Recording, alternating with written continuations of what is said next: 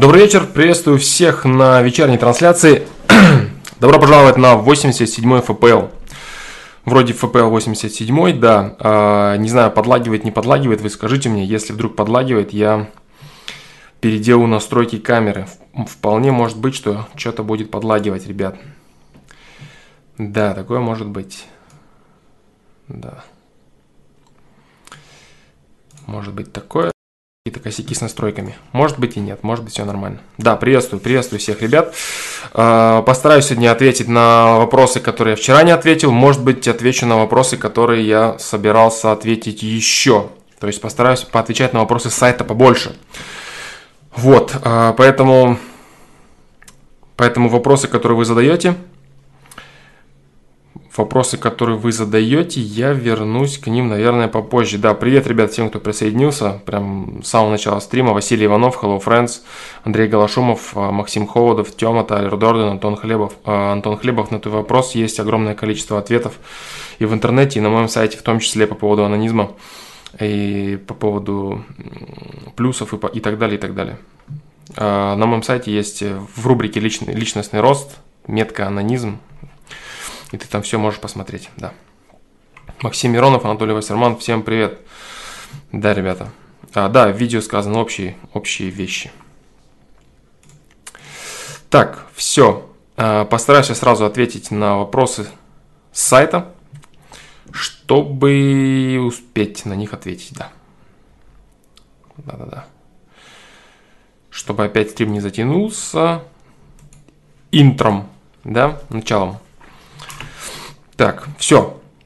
Поехали. Потом я постараюсь, если успею, если будет время, я постараюсь вернуться к вопросам с чата. Да. Вот такой вот сегодня будет стримец. Я думаю, что стримец посвящен ответу, ответам на вопросы с сайта. Да. По крайней мере, план у меня такой. Что из этого получится, я не знаю. Так, так, так, так, так, так, так, так, так, так.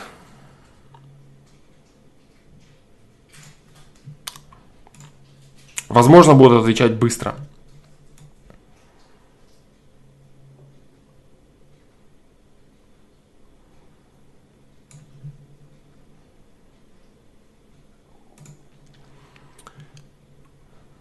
Так.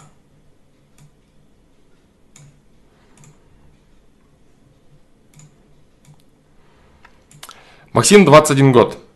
Хочется иногда извиниться за то, что некачественно делаю свою работу. Здравствуй, Фло, мне 21. Устроился на работу дизайнером мебельной фабрики. Я люблю делать то, что я делаю. Он ставит мне задачи, мне кажется, я очень плохо их выполняю. Он, это, наверное, работа, да? Начальник или еще кто-то. Ощущаю свою некомпетентность. Я правда стараюсь, иногда беру работу на дом, хотя у меня еще и учеба, однако хочется иногда извиниться за то, что некачественно делаю свою работу. Это нормально? По скриптум это не пост о том, какой я молодец о взгляде на дело, которое ты любишь. Но так как это еще и превратилось в работу, то любое замечание воспринимаю как щелбан по лбу. Хотя я понимаю, что посредством ошибок я в следующие разы делаю свою работу лучше. По крайней мере, стараюсь. Иногда даже хочется извиниться перед начальством за эти ошибки.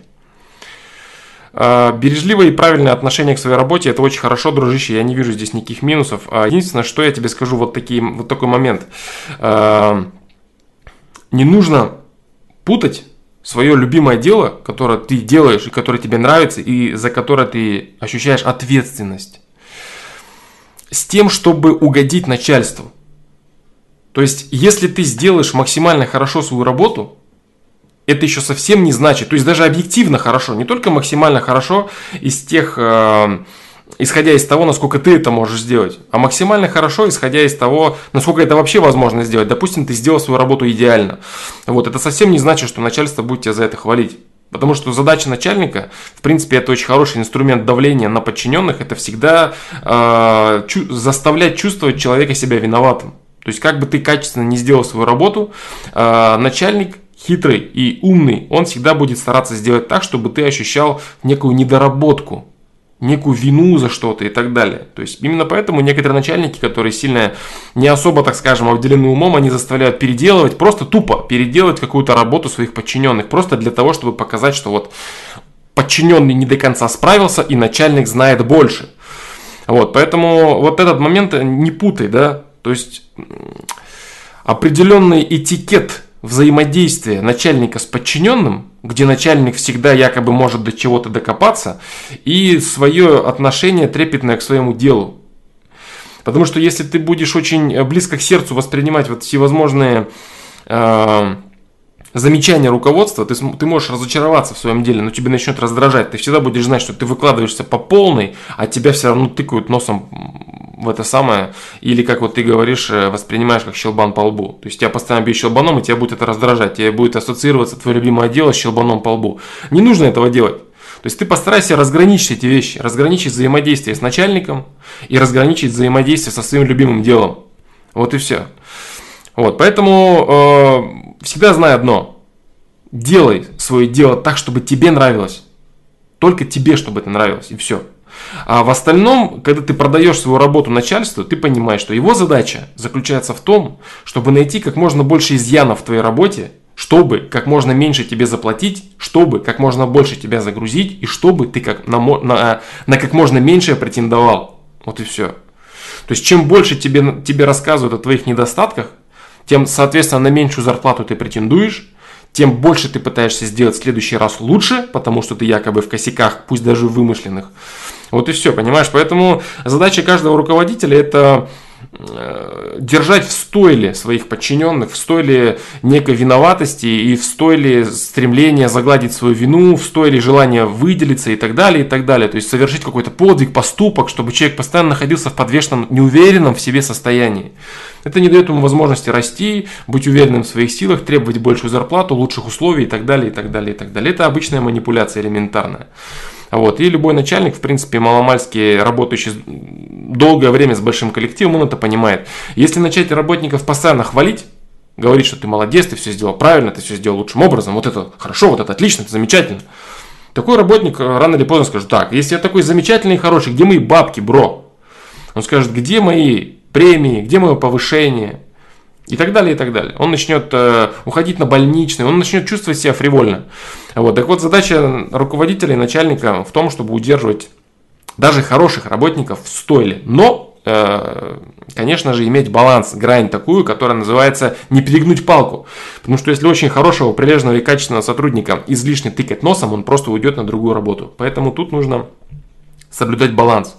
А для чего я так подробно об этом рассказываю? Для того, чтобы ты понимал, что любовь к делу, которое ты делаешь, это одно, и взаимодействие с начальством – это совершенно другая игра. Понимаешь? Вот все. Вот так вот. А как, добиваться, как добиваться повышения? Обычно повышение добывается лояльностью. Все. То есть преданный человек, он ценится всегда гораздо больше, э, чем любой специалист. Лояльность. Лояльность к руководству. Повышение, карьерный рост – это всегда лояльность в первую очередь. Какой бы ты ни был специалист, если ты являешься человеком отчужденным, отдаленным от руководителя и сам себе на уме, или еще не дай бог, высокомерным, публично, вот, тогда удачи тебе не видать, на тебя будут сбрасывать всю работу, которая только есть, и ты будешь отдыхать мазево в стороночке. Вот так вот. А у тебя начальником будут ставить чела, который с начальником просто бухает, с твоим непосредственным. Вот и все. Поэтому лояльность, лояльность, да, Преданность человеческая ценится гораздо больше профессионализма. Вот так вот. Да. Вот такие вот дела.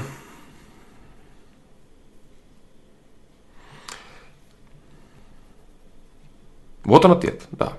Я думаю, что достаточно. Дальше. Задает вопрос Александр, 25 лет. Если дело дойдет до постели в перспективе, то, скорее всего, я ударю в грязь лицом.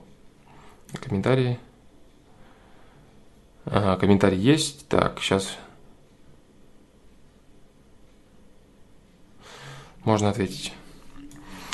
А, всем привет. Саш, хочется, глядя в глаза, пожать тебе крепко руку и сказать искренне спасибо за все, что ты делаешь для нас. Я, если помню, что человек, который тебе задавал уже недавно Вопрос на ФПЛ по поводу бросания анонизма. И как во время восстановления простить, простить себя за то, что примерно плюс-минус 10 лет жизни я просто вычеркнул из своей жизни, занимаясь этой глупой привычкой, сравнимую с наркоманией. Вопрос.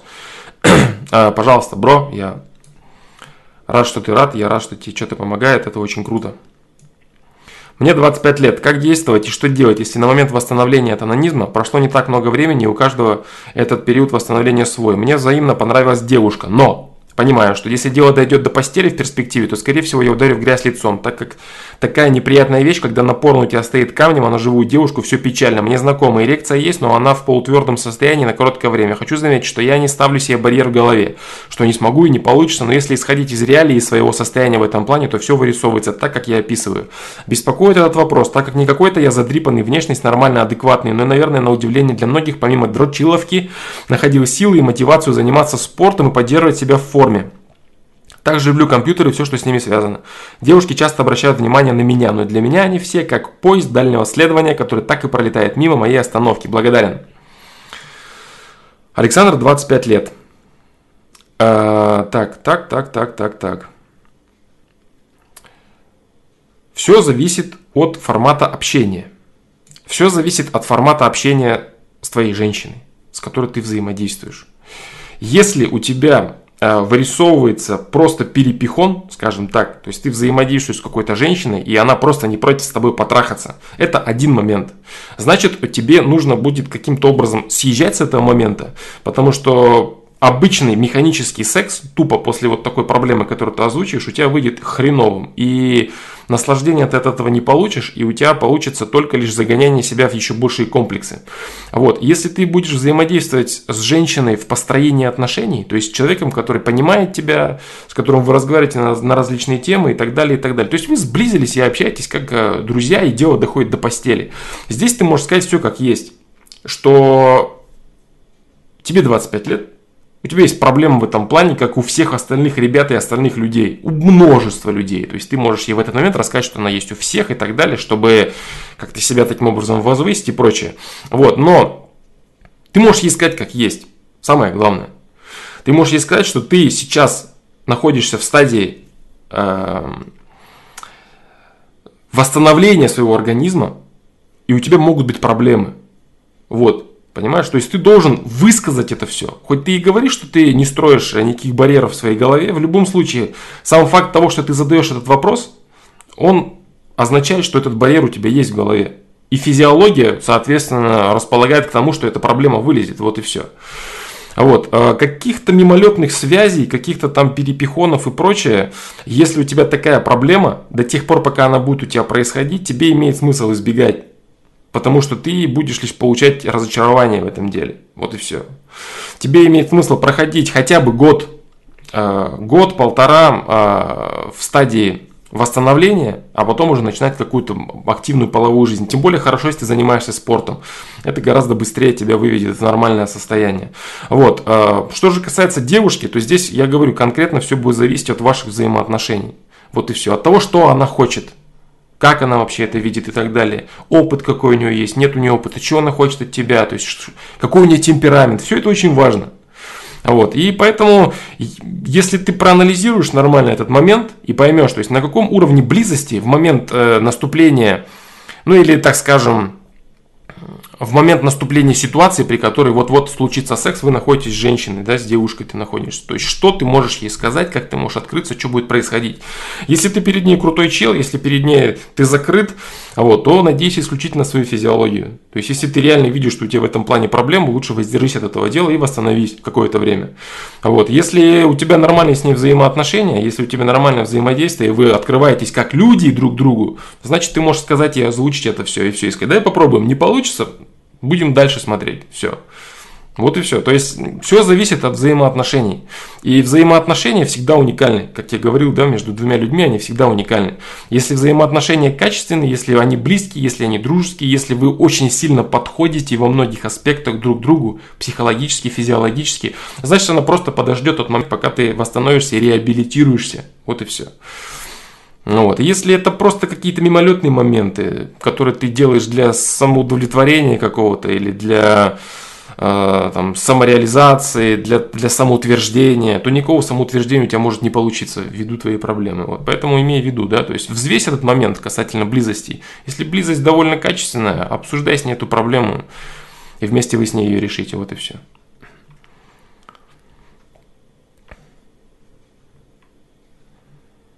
Да.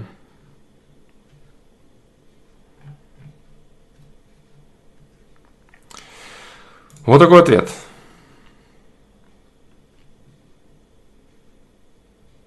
Дальше.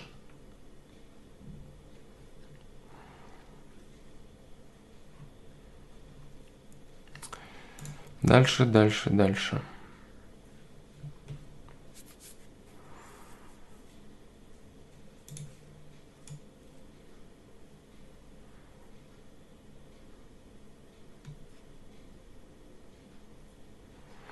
Александр 25 лет. Мне 25 лет, я не являюсь специалистом в какой-либо отрасли.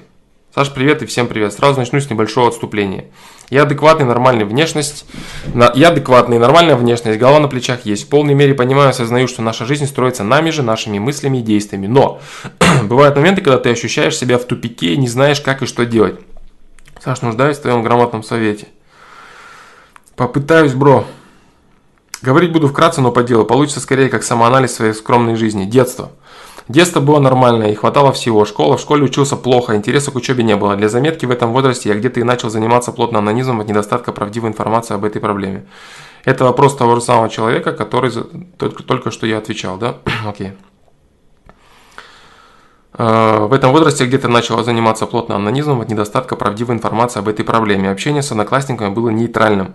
После прихода домой быстро списывал уроки, начинал играть в приставки или уходил качаться на турники с брусьями. Отучился 9 классов. После школы поступил в техникум. В, техникуме, в техникум было все равно, куда идти, так как я не понимал и не осознавал ответа на такие вопросы, кем я хочу стать, что мне нравится, каким я вижу свое будущее и прочие похожие вопросы. Поэтому поступил в обычный бюджетный техникум, который находился недалеко от моего дома. Учился лучше, чем в школе, но в том плане, что предметы зубрил, а не понимал их. И в итоге спустя 1-2 дня у меня из головы все выветривалось. Учился, можно сказать, для галочки, и интереса к учебе не было. Учился 4 года. После техникума забрали в армию на Северный флот. Служба была нормальная, вернулся живой. После армии вернулся, немного отдохнул и нужно было устраиваться куда-то на работу. Но куда устраиваться я не знал так как вроде диплома с средним специальным образованием у меня есть, но опыта, навыков и так далее никакого.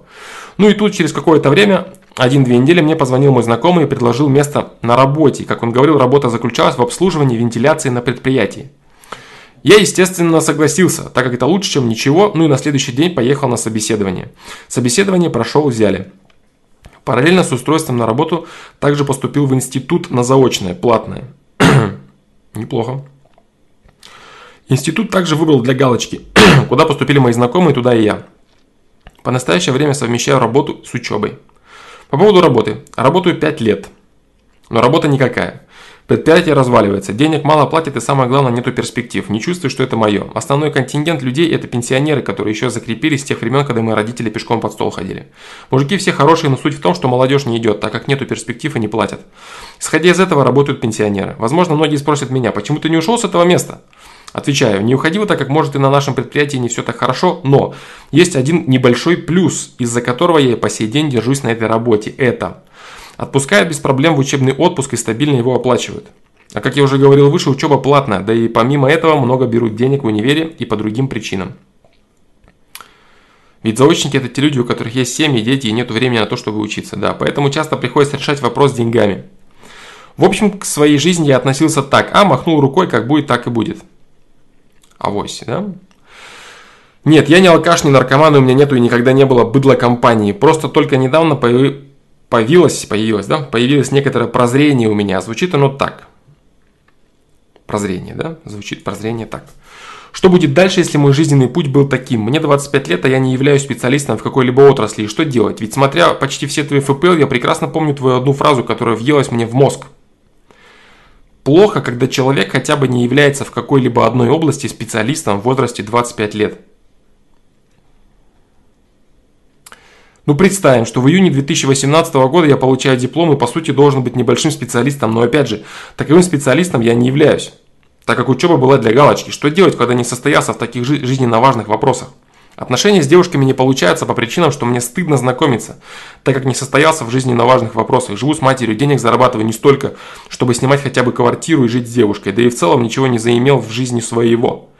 Прошу Саш дать, дать по возможности наставление, совет, я запутался. По жизни я реалист-оптимист, так как в полной мере понимаю, что в постройке моей жизни никто не виноват. Спасибо. Так. А, дополнение к вопросу. Голова на плечах есть. Не сказать, что умный, но и не глупый. Люблю мыслить, рассуждать, анализировать. Больше интроверт. По поводу работы к мне нету интереса и самое главное перспектив. Сразу хочу заметить, и много многие этого не понимают, что я отношу себя к, к той категории людей, которые не гонятся за деньгами, а хотят найти такое место, которое им будет нравиться, вдохновлять и так далее. По мне, если есть любимая работа, перспективы, Работа, перспективы, то у тебя все остальное будет со временем. Поэтому, возвращаясь к работе, я не чувствую, что это мое. По жизни я реалист, оптимист, угрюм не хожу, всегда в тонусе себя держу, так как в полной мере понимаю, что в постройке моей жизни никто не виноват. Жалеть о прошлом также не жалею, так как банально будет звучать, но прошлое не вернуть, если мой путь был таков, то это значит только одно. Такой путь мне дан не просто так. Сори, если где-то повторился, спасибо.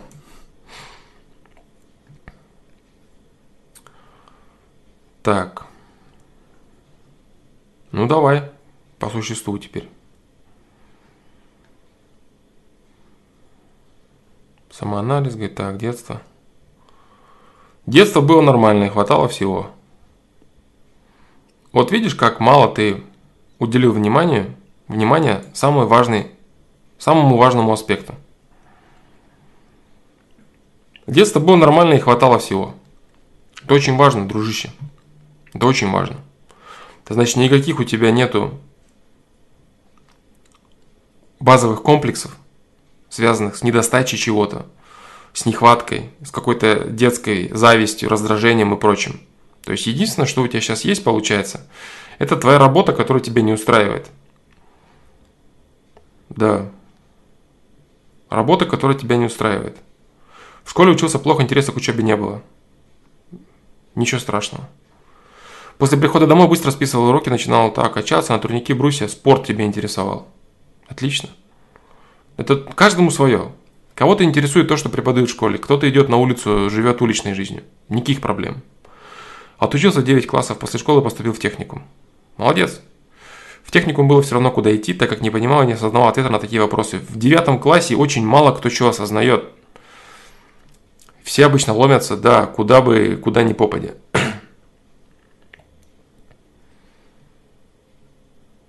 Да. Учился лучше, чем в школе, но в том плане, что предметы зубрил. Ну, значит, старался получить корочку. Все, все нормально. То есть все, что ты пока описываешь, жизнь выше среднестатистической гораздо, я бы сказал. Учился для галочки, ну, замечательно. Учился 4 года. После техникума забрали в армию на Северный флот. Служба была нормальная, вернулся живой. Вот смотри. Опять же, да. То есть, как детство ты описал, детство было нормально и хватало всего, точка. Типа, как само собой разумеющееся. Хотя на самом деле в этом моменте, в моменте детства и в моменте хватало всего, у многих людей строятся целые фундаментальные комплексы и проблемы жизненные. Понимаешь? То есть целые огромные комплексы проблем, которые они всю жизнь вывозят и всю жизнь копаются, и что бы они ни имели, у них все равно остается проблема. Есть такой, такая интересная фраза, не помню, где я ее услышал, это очень крутая фраза. Очень крутая. Один чел говорит другому. Если в детстве у тебя не было велика, а потом ты вырос и стал миллионером, то в детстве у тебя все равно не было велика. Понимаешь, что это значит? Это значит, что как бы ты со временем не зализывал свои раны и не самоутверждался, проблемы детства уходят очень сложно. Очень сложно. Если в детстве у тебя не было велика, а потом ты вырос и стал миллионером, то в детстве у тебя все равно не было велика. Вот. А ты эту серьезную проблему обходишь. Детство было нормально и хватало всего. Точка. Понимаешь? То есть это я для чего тебе все это говорю? Это я тебе говорю для того, чтобы ты видел огромное количество плюсов в своей жизни плюсов.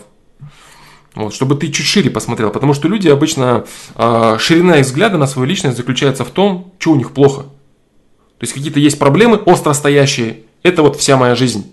А все остальное, его, его как бы и нету, и не было. Что-то хорошее было, какие-то вещи хорошо текущие, само собой разумеющиеся. Это тоже, ну это как типа, знаешь, люди, которые там физически здоровы, не обращают внимания на то, что у них есть руки и ноги. Они могут видеть, слышать и умеют говорить. Ну это как-то радоваться этому, ну, как-то ни у кого даже в голове мысль не появится. Радоваться тому, что там у тебя есть руки, ноги, это как-то кажется, ну, глупость. А на самом деле это не глупость.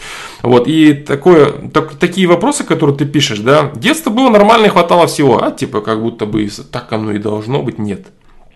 То же самое про армию. Служба была нормальная, вернулся живой. И смайлик.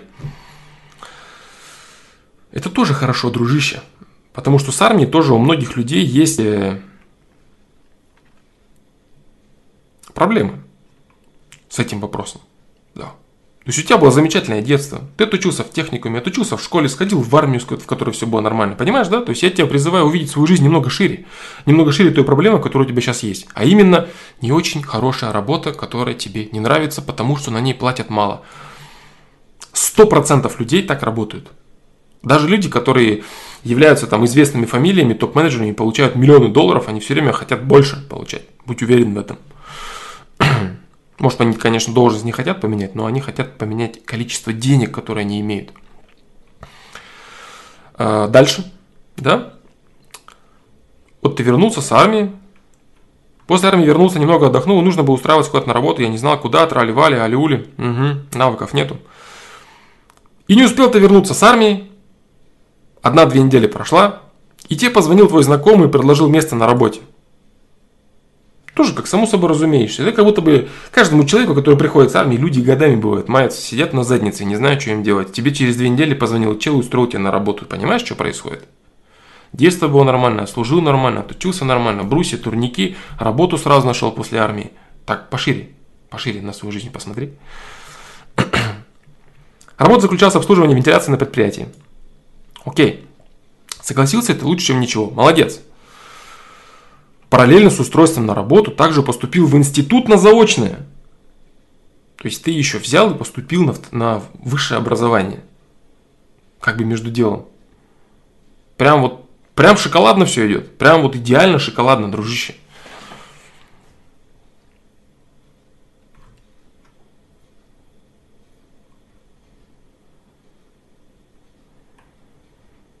А,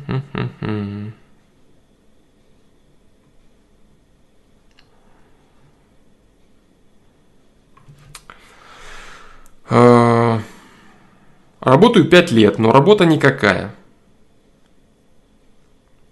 Предприятие разваливается, денег мало платит и самое главное, нету перспектив. Не чувствую, что это мое. Ну и так далее, и так далее, и так далее.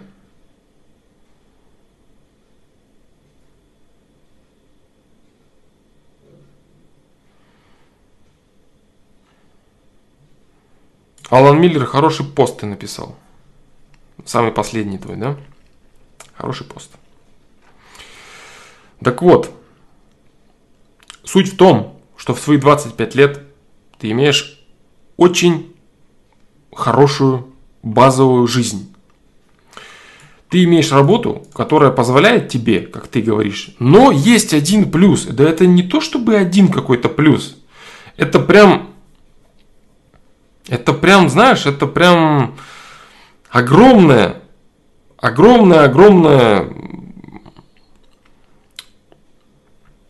как тебе сказать, огромный жирнейший кусок того, почему нужно на этой работе оставаться прям вот обязательно. Работа, на которой я тоже не увидел здесь, что есть какие-то проблемы у тебя с э, персоналом. То есть, опять же, те проблемы, которые, вот типа как детство, армия, там, работа нашел, и так, у тебя все очень легко проходит. Очень легко все у тебя идет. Вот. Рассказы о проблемах с персоналом или с начальством я не увидел. У подавляющего большинства людей с этим огромная проблема, как и с детством, там, с армией, с учебой, со школой и так далее, и так далее. У тебя нет проблем. Там пенсионеры, перспектив нет. Какие ты хочешь видеть перспективы, если ты учишься на заочном сейчас образовании и получаешь второе высшее образование? не второе высшее, а высшее образование. Что тебе нужно еще? Я скажу тебе так, что все, что у тебя происходило в жизни, все идет своим чередом, и все прекрасно и удивительно. Абсолютно. После того, как ты сейчас отработаешь, нет никаких-то навыков у тебя или еще чего-то, а, ты получишь, не отработаешь, а после того, как ты закончишь обучение, только после этого ты можешь а, начинать заниматься полноценным поиском работы. И база для того, чтобы эту работу найти, у тебя есть это опыт работы. Понимаешь? Вот, даже если он не совсем по профилю, в любом случае человек, имеющий хоть какой-то опыт работы, он всегда ценнее, чем человек без опыта работы вообще. Вот, а что же касается вот этой фразы. Я помню, о чем ты говоришь, я помню ФПЛ. Я прекрасно помню одну твою фразу, которая въелась мне в мозг. Плохо, когда человек хотя бы не является в каком-либо одной области специалистом в возрасте 25 лет.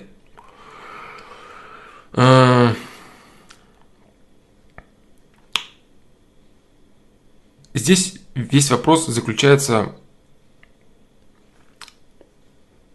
знаешь в чем? В масштабе вот этого самого специалиста.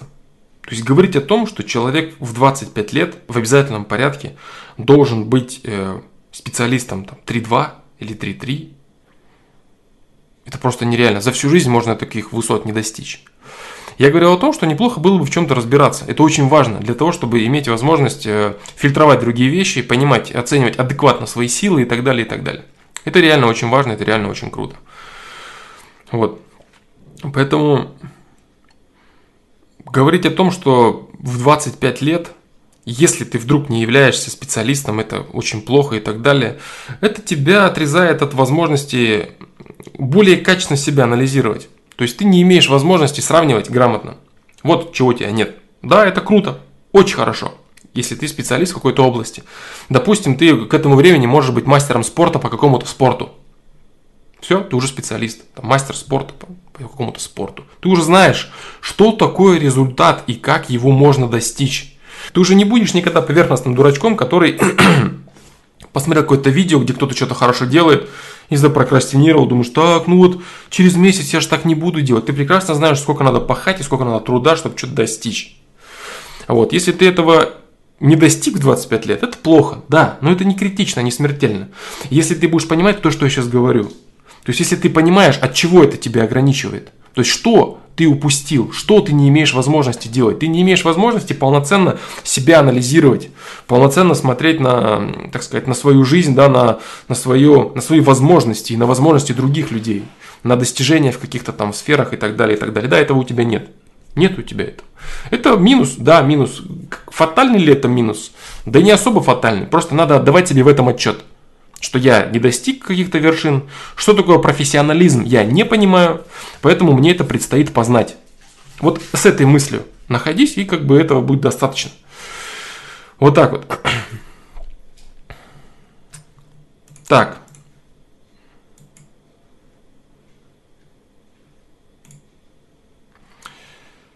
Так, так, так. Вот так вот мы сделаем, да? А, с человеком, который не понимает ответов и на протяжении получаса рассказывает одно и то же и не хочет слышать ничего, что ему говорят. Да.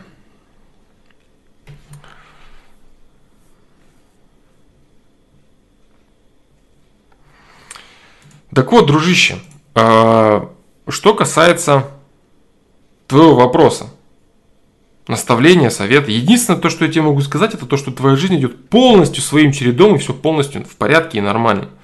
То, что ты очнулся касательно вопроса анонизма, это замечательно. То, что ты начал задумываться о перспективах, это хорошо.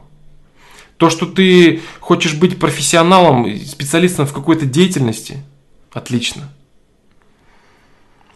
Ты знаешь, я не вижу никаких каких-то вот острых конкретных проблем, которые ты должен сейчас решать и которые ты не решаешь, имеется в виду. Понятно, ты должен решать проблему анонизма, там, в последующем про вопрос перспективы своего дальнейшего пути как специалиста и так далее, и так далее. Но в данный момент твоя жизнь протекает, и все пред... предыдущие нюансы, они были вполне замечательными. Вот такой вот я вижу вывод из того, что происходило в твоей жизни. Александр, 25 лет, Александр Тутов. Я не знаю, дружище, может быть про тебя. Вот этот вопрос ты ли задавал? Мне 25 лет, я не являюсь специалистом в какой-либо отрасли.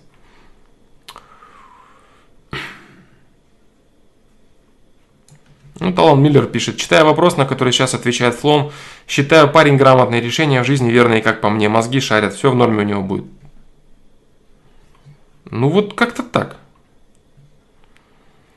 Поэтому То, что ты заметил проблему анонизма, это замечательно. То, что ты видишь стремление быть профессионалом, отлично. То, что ты видишь стремление реализовать себя как специалист, замечательно. Все это просто реально стоящие перед тобой задачи, как и задачи, стоящие перед любым человеком. Я не вижу острых проблем, которые нужно тебе решать. Просто ты очнулся, увидел, как оно все есть, и ты переживаешь, ты волнуешься за каждый аспект своей жизни, а все ли нормально, все правильно. Все было нормально, все шло в порядке. И планы и мысли и действия у тебя вполне разумные. Тем более, если ты свою физику поддерживаешь спортом. То есть ты не дряблый, ты не слабый, ты знаешь, что такое хотя бы сила воли. И немаловажный момент, вот к твоему вопросу по поводу специалистам, 25 лет и так далее. Хотя бы ты знаешь, что такое спорт. Ты знаешь, что такое самодисциплина в спорте и что такое расти в чем-то, если ты более-менее хотя бы занимался активно спортом. Вот и все. Вот так вот.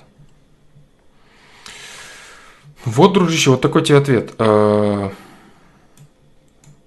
дальше, наверное, да.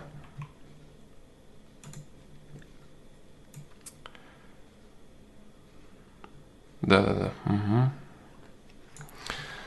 Валерий, 23 года.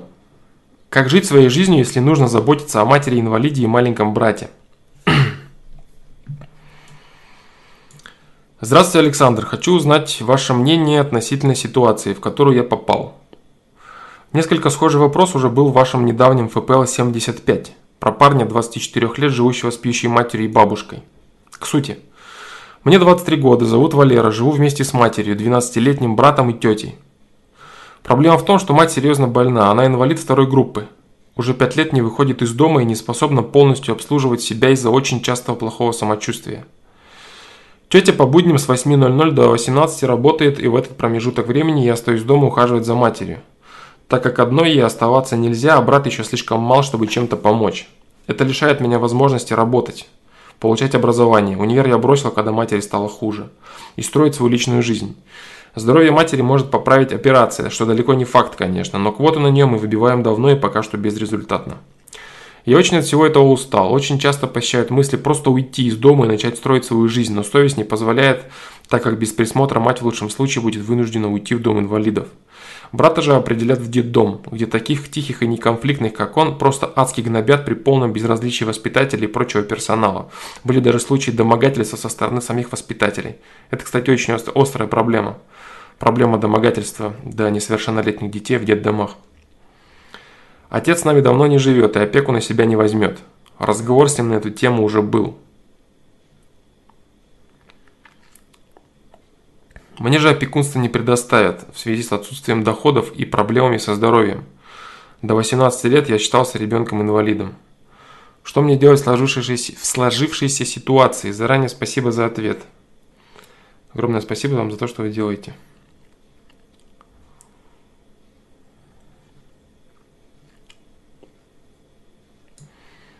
Валерий, 23 года.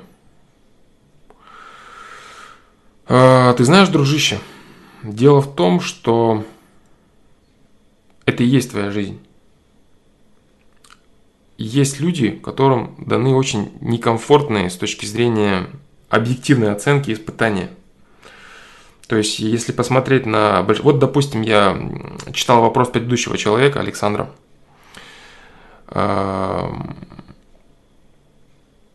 Вот, кстати, я говорил, да, о чем? Когда ты написал в одном предложении. Детство было нормально, все было в норме. Вот, здесь совершенно другая ситуация. То есть это условия человека, которые м- ограничивают рамками его очень сильно. Но они ограничивают его рамками, независящими от него самого. Вот. Э, забота о близких людях, которая на тебя легла, я бы не назвал это каким-то бремем, я бы назвал это определенным обстоятельством, которое вытачивает из себя человека. Говорить о том, что тебе нужно все это бросить и отказаться от проблем, связанных с семьей, с матерью, с братишкой, и идти там с кем-то знакомиться, с какой-то женщиной, там работать и так далее. А вот, э, это, конечно, все, это, конечно, все не, не совсем так. Что касается работы, э, работы – с работы тебе надо, да, с работы тебе надо, конечно, думать. Личную жизнь, по поводу личной жизни ты пока не переживай. Личную жизнь ты встретишь, дружище. Да, как надо она подойдет у тебя. Сейчас не время, конечно. Вот интересное предложение. Отец с нами давно не живет и опеку на себя не возьмет. Разговор с ним на эту тему уже был. То есть он вас просто предал и бросил. Вот так вот. Бросил и предал своих детей. Оставил их на голом существовании с матерью-инвалидом. Вот. И как известно, дети, они отмазывают косяки частично. Не буду погружаться в эту тему, но тебе отвечу я. Тебе я отвечу. Дети, они в целом отмазывают косяки э, личности родителей. Неплохо так. если отец твой так поступил, то у него была к этому изначальная предрасположенность, и условия, в которых ты родился, они были для тебя не случайными. И вот, э, по сути, твоя жизнь и твоя ноша заключается в том, чтобы не повторить ошибок своего отца, чтобы не повторить путь предателя, путь человека, отвернувшийся от своих близких людей в самый тяжелейший момент. То есть ты сейчас являешься человеком, на котором лежит вся ответственность. Ты являешься человеком, вокруг которого крутится мир твоих близких людей, твоего маленького брата и твоей матери. А это гораздо важнее всего на данный момент для тебя. Гораздо важнее отношений, там, построения отношений с женщиной, какого-то карьерного роста и так далее. Да, безусловно, вопрос работы стоит остро для тебя. Вот тебе нужна работа, которая была бы не настолько обременительна по времени. Да, либо вечерняя, либо ночная какая-то смена, еще что-то в таком духе. В любом случае, когда братишка подрастет, ты будешь э, более свободен, да? Потому что он будет помогать, 12-летний брат. То есть буквально года 3-4 тебе нужно еще потерпеть. Лет с 15-16 он сможет помогать тебе конкретно. Ты сможешь больше уделять внимание работе и поиску, поиску партнера, поиску любимой женщины и так далее.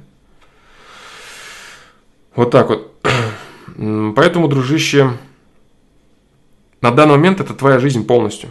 Валерий, 23 года. И ты красавчик, что ты тащишь все это. Твои мысли, которые заставляют тебя опустить руки, на все забить и уйти, они справедливые. То есть за, за них ты себя тоже особо не кори, не вини, потому что, ну, надоедает такой формат жизни, особенно когда ты видишь вокруг, как живут люди, что вообще у всех происходит и так далее. А у тебя вот такая вот ноша, да, которую ты тащишь, и у тебя все вот так. Вот, но я тебе утверждаю с полной уверенностью, насколько мне хватает опыта, понимания вообще всего, что я могу сказать, и в этот э, всего, что я могу объять э, о жизни со всех сторон, я могу тебе сказать уверенно, э, нынешнее твое положение вещей, в которых ты остаешься человеком, который тащит все это, это абсолютно правильно. Это очень достойно, и будь уверен, ты делаешь абсолютно все ровно. Не разочаровывайся в этом. Не гноби себя, не вини. Ты лично ты пока не сделал из того, что ты написал, я не знаю, может быть, ты делал какие-то некачественные выборы, но ты не своими какими-то выборами заслужил эту ситуацию. Это были твои стартовые изначальные условия рождения.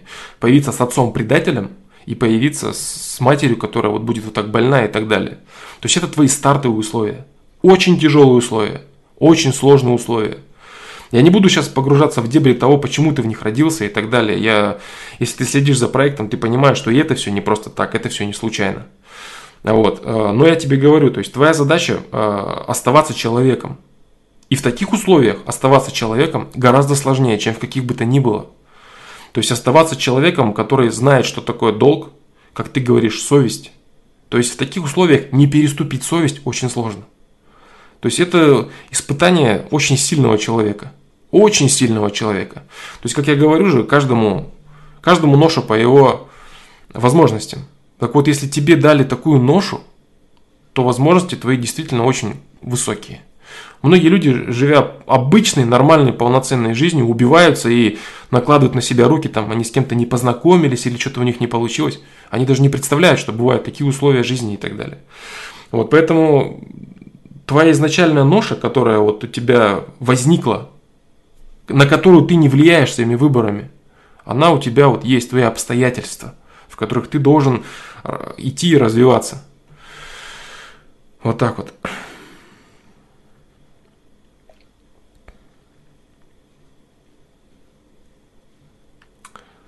Ничего не надо тебе менять, ничего не надо уходить. На данном этапе твоей жизни это и есть твоя жизнь.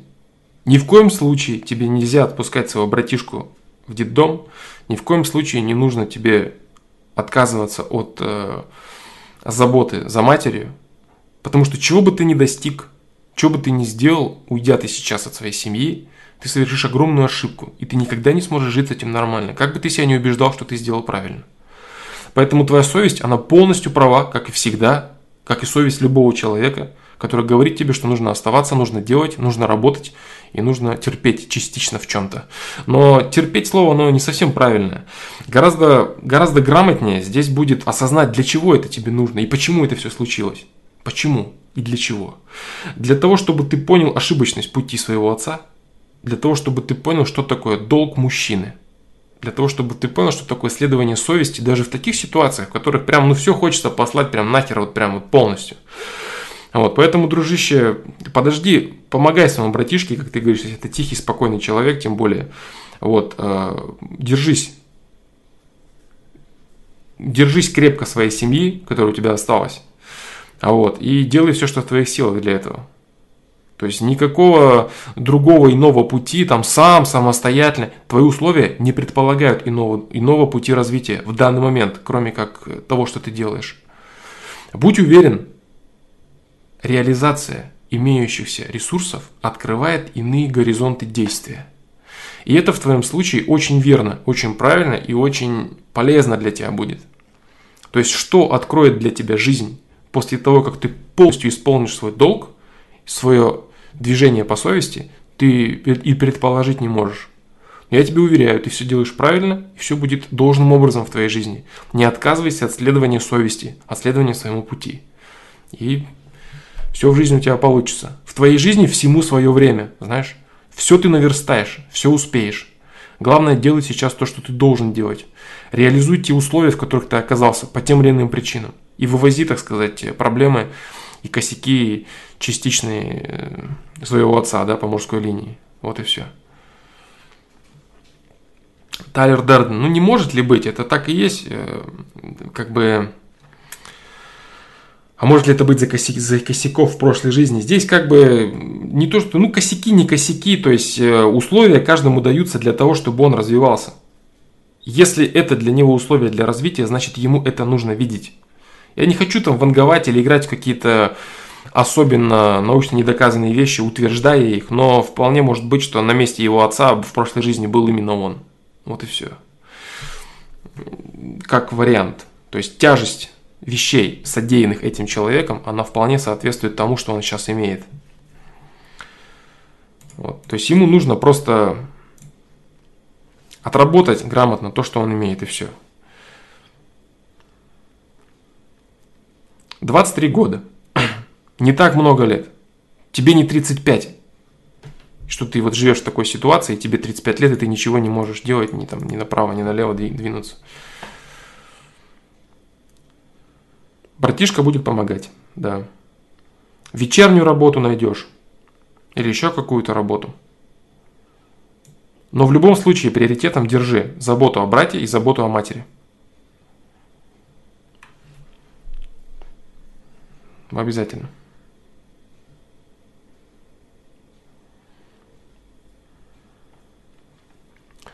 Вот так вот, Валерий.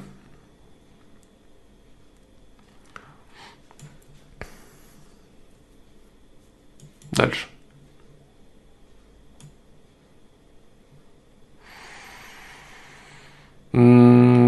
так.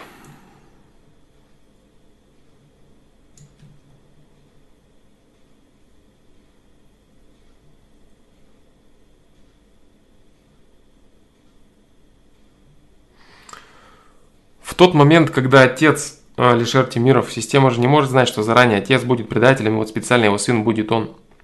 Все немного сложнее. Человек обладает уже определенным набором качеств. И когда он делает своего ребенка со своей женщиной, он уже является определенной сформировавшейся личностью. Да, то, что будет он предателем, это неизвестно. Но определенный набор переменных в этом человеке уже есть. Он мог и совершить другой выбор. Но от этого качество его личности, оно сильно бы не менялось. Человек, который совершил такой выбор, значит и в остальном он так сказать, не очень хороший человек, да?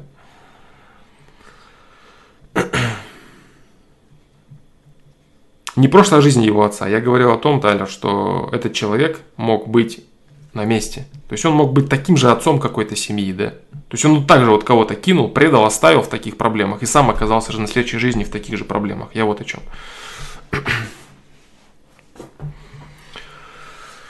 Так,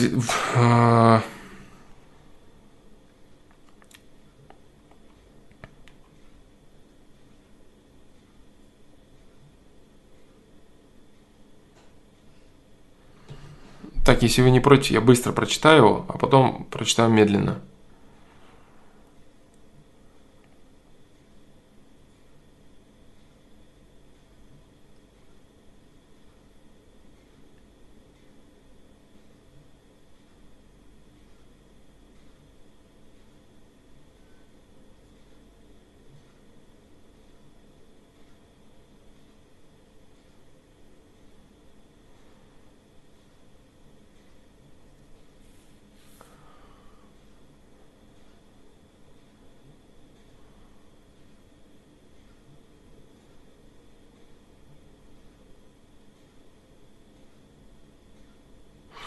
Так, ну окей, окей. Э, давайте попробуем. Евгений Киллер Док. Евгений Киллер Док, 22 года.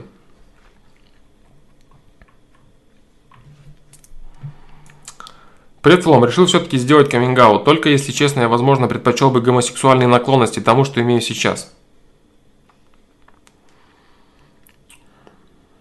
Мое тщеславие говорит мне, что моя ситуация столь тяжела, что решение ее автоматически даст тебе звание величайшего миропонимателя и философа за всю историю человека, ибо оно же и говорит, что я столь уникален, что аналогов мне самому как человеку в истории не было.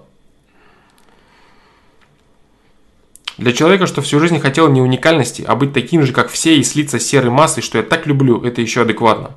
Прости за столь длительное вступление, но я первый, раз, первый в жизни и последний раз тешу свою гордыню в полной мере. Что же, начну вы с истории жизни и так далее.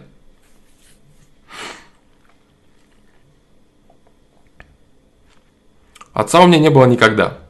Ни вестей, ни подарков, ни знаний о его существовании. Вот родился я и кинул он сразу маму в 40 лет.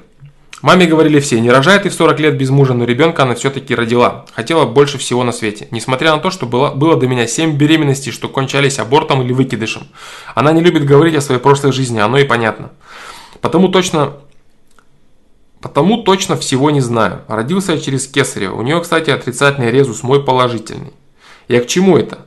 Так одна из, возможно, также тщеславных мыслей о том, что я зачем-то родился. Недавно только это осознал, ибо 7 прерванных беременностей, пожилой возраст плюс различные резус-факторы, как я понимаю, сводят к очень малому шансу вероятность моего рождения и вероятность того, что я рожусь здоровым. Ребенком в младенчестве был невероятно спокойным и тихим. Уже с пяти лет, как себя помню, был невероятно добрым малым. Понятием системы учить мне не надо было толком. Я нутром ощущал, где добро. Был рассудительным. Как только узнал, что такое курение, была мысль. Люди что, идиоты? Зачем тратить деньги и тупо кашлять? Это же бессмысленно и вредно. Или типа, когда узнал про измену. Зачем люди изменяют в отношениях? Это же тупо.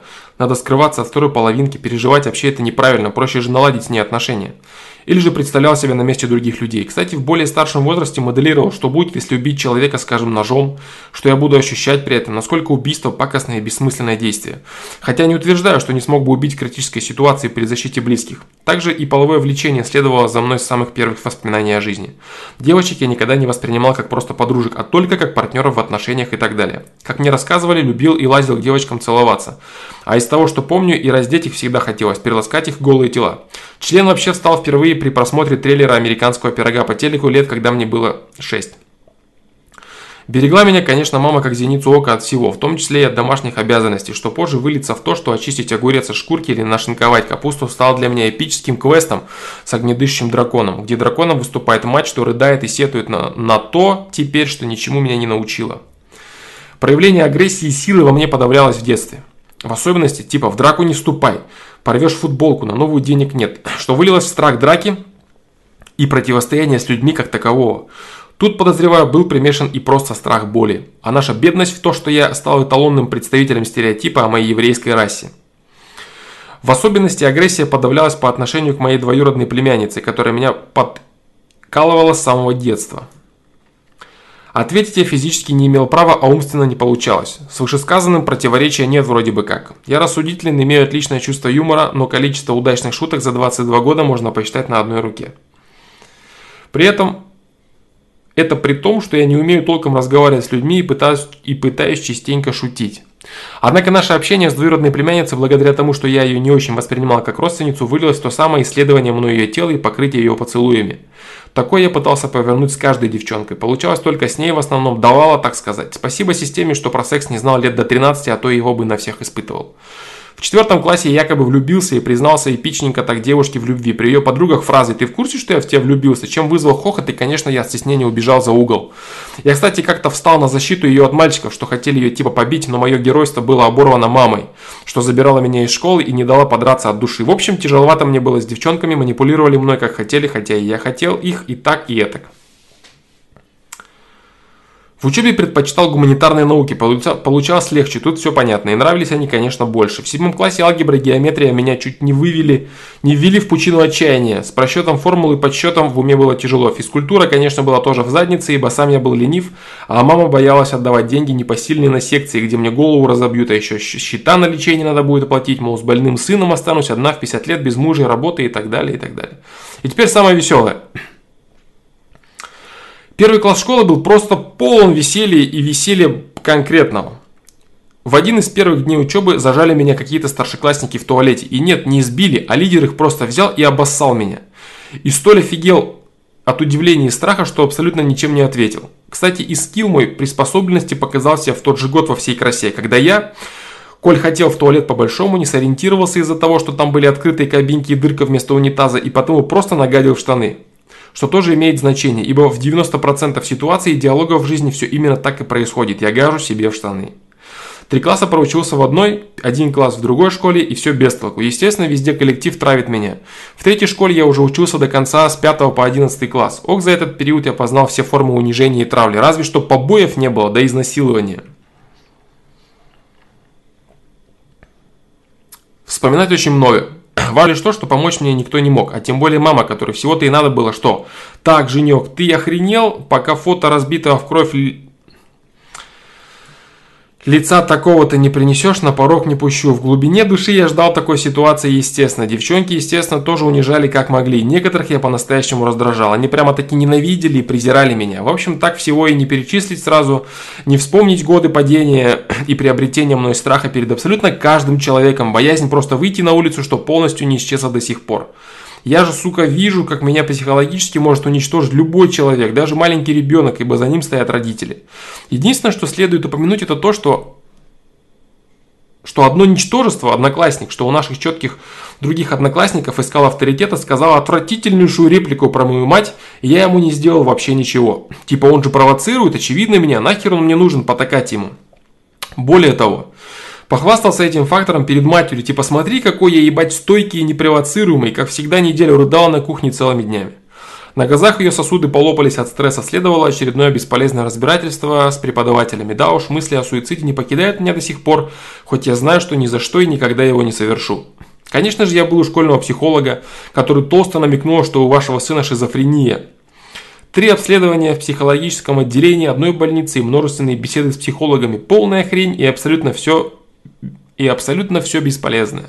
Диагноз был поставлен сначала эмоционально лобильное расстройство личности, затем астеноневротический синдром. Оба разбиваются с помощью гугла, то есть инфа не соответствует моей кондиции. Следующий номер программы это «Друзья». Были несколько лучших друзей, всем им, разумеется, я наскучил. Некоторых подвел, ибо считали, что смогут исправить меня и помочь мне. Сейчас есть три более-менее хороших друга, хотя у всех, конечно, свои недостатки. Только Жека может позволить себе не обижаться. Серьезно, я единственный человек, что не способен обижаться. Все остальные, часто как девчонки, малые обижаются, что тупо, особенно в отношении меня. Наверное, разве что только ты, Флом, обладаешь таким же скиллом. Кстати, про скиллы зрения себе на компьютерных играх посадил, ибо мозгов не было. Как монитор сменили на жидкий кристалл, было уже поздно. Поступил в педунивер по специальности информатика английский, чтобы, разумеется, потом понять, что информатику я не осиливаю ни под каким углом. Как это произошло, я думаю, можно уже по многим вещам догадаться. Вот английский люблю и получается, разве что произношение не удается исправить. Вот уже к лету шестой курс и магистратуру закончен. Но хоть подстраховка есть в виде всегда востребованной вакансии учителя. Но я точно кто угодно, но только не учитель. Серьезно. Я как-то два дня на заводе окон проработал с другом-грузчиком. Вот это был ад. Это хуже, чем что бы то ни было. В универе понравилась одна девчонка, казалась мне девицей моей мечты. Ударял за ней целый год и от чувств не, был, не мог избавиться еще года три.